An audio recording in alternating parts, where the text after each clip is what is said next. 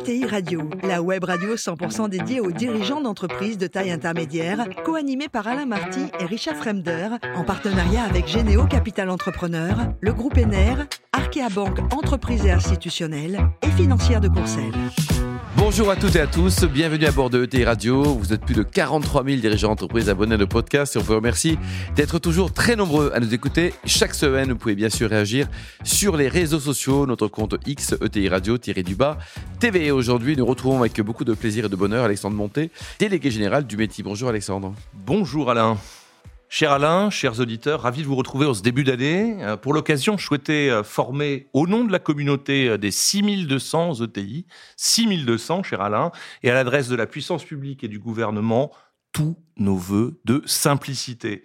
En période de rareté des deniers publics, la simplification, la vraie constitue, constitue sans doute le plus puissant levier pour redonner de la compétitivité aux ETI qui ploient quotidiennement sous le torrent déferlant d'une cascade normative qui n'a rien à envier aux chutes du Nicaragua ou celles d'Iguassou. Des chiffres, Alexandre Écoutez, euh, euh, Alain, ces chiffres donnent véritablement le, tournis. La France, euh, comme le disait le général de Gaulle, produit 365 sortes de fromages.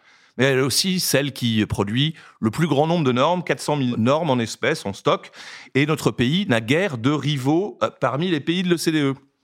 Depuis 2002, les codes s'appliquant à nos entreprises ont explosé, plus 653% euh, euh, d'articles et de volumes pour le code de l'environnement, plus 364% pour le code du commerce et plus 311% pour le code de la consommation. Les ETI sont particulièrement touchés par ce délire normatif. On compte 720 euh, normes nouvelles chaque année. Tout cela coûte 28 milliards d'euros par an aux entreprises de taille intermédiaire, entreprises à taille humaine, qui n'ont pas forcément les ressources humaines et les ressources financières pour s'acquitter de toutes ces obligations. Alors, est-ce qu'il y a quand même des bonnes nouvelles là pour 2024, des raisons d'espérer positivement? Alors, il y a des bonnes et des mauvaises. Là, là, je commencerai par la mauvaise. Allez. Euh, la mauvaise, c'est que euh, on l'a vu et, vous le voyez à chacune de vos interviews, les entreprises de taille intermédiaire sont particulièrement engagées dans la RSE, sont particulièrement engagées euh, sur le terrain de leur empreinte sociale et territoriale. Mais la Commission européenne va infliger la mise en œuvre d'une directive qui s'appelle la directive CSRD, un nom un peu barbare, qui constitue un véritable choc normatif qui va conduire, c'est de la mécanique plaquée sur du vivant, qui va conduire les entreprises, comme disait euh, Descartes, euh, qui va conduire les entreprises à devoir mettre en place une, compliance complexe des milliers d'indicateurs et le respect d'une matrice de double matérialité. L'Europe a un peu, euh, de façon naïve, a chiffré le coût pour les entreprises de cette directive CSRD 4,8 milliards d'euros, 3,6 milliards euh, en one shot et 1,2 euh, en recurring.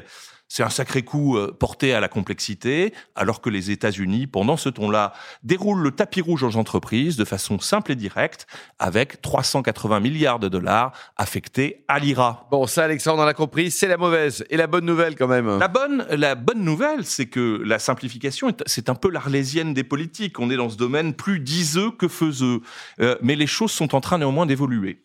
Euh, dans le bon sens, Bruno Le Maire a annoncé un vaste plan de simplification qui se traduira par un projet de loi auquel le, le collabore très activement. La délégation sénatoriale aux entreprises, le bon sens euh, des territoires, euh, vient de déposer un projet de loi avant les fêtes dans ce domaine. Donc dites-nous, ce projet de loi il va vraiment enrayer les normes. Est-ce que c'est à l'auteur de leur mission et des problématiques d'ailleurs? Il faut nourrir cette prise de conscience avec méthode, avec des chiffres, des faits, des coûts supportés par les entreprises. C'est la méthode qu'utilise le métier. Les entrepreneurs ne sont pas contre les normes. Ils souhaitent une juste norme. Et pour cela, il faut revenir à des idées simples et basiques. La norme doit être proportionnée à la taille des entreprises, d'où notre combat en faveur de la création d'une catégorie européenne, parce que c'est là-bas que tout se joue. On ne peut pas considérer les belles ETI que vous recevez chaque semaine dans votre émission comme Total Energy, Schneider Electric, ou ThyssenKrupp.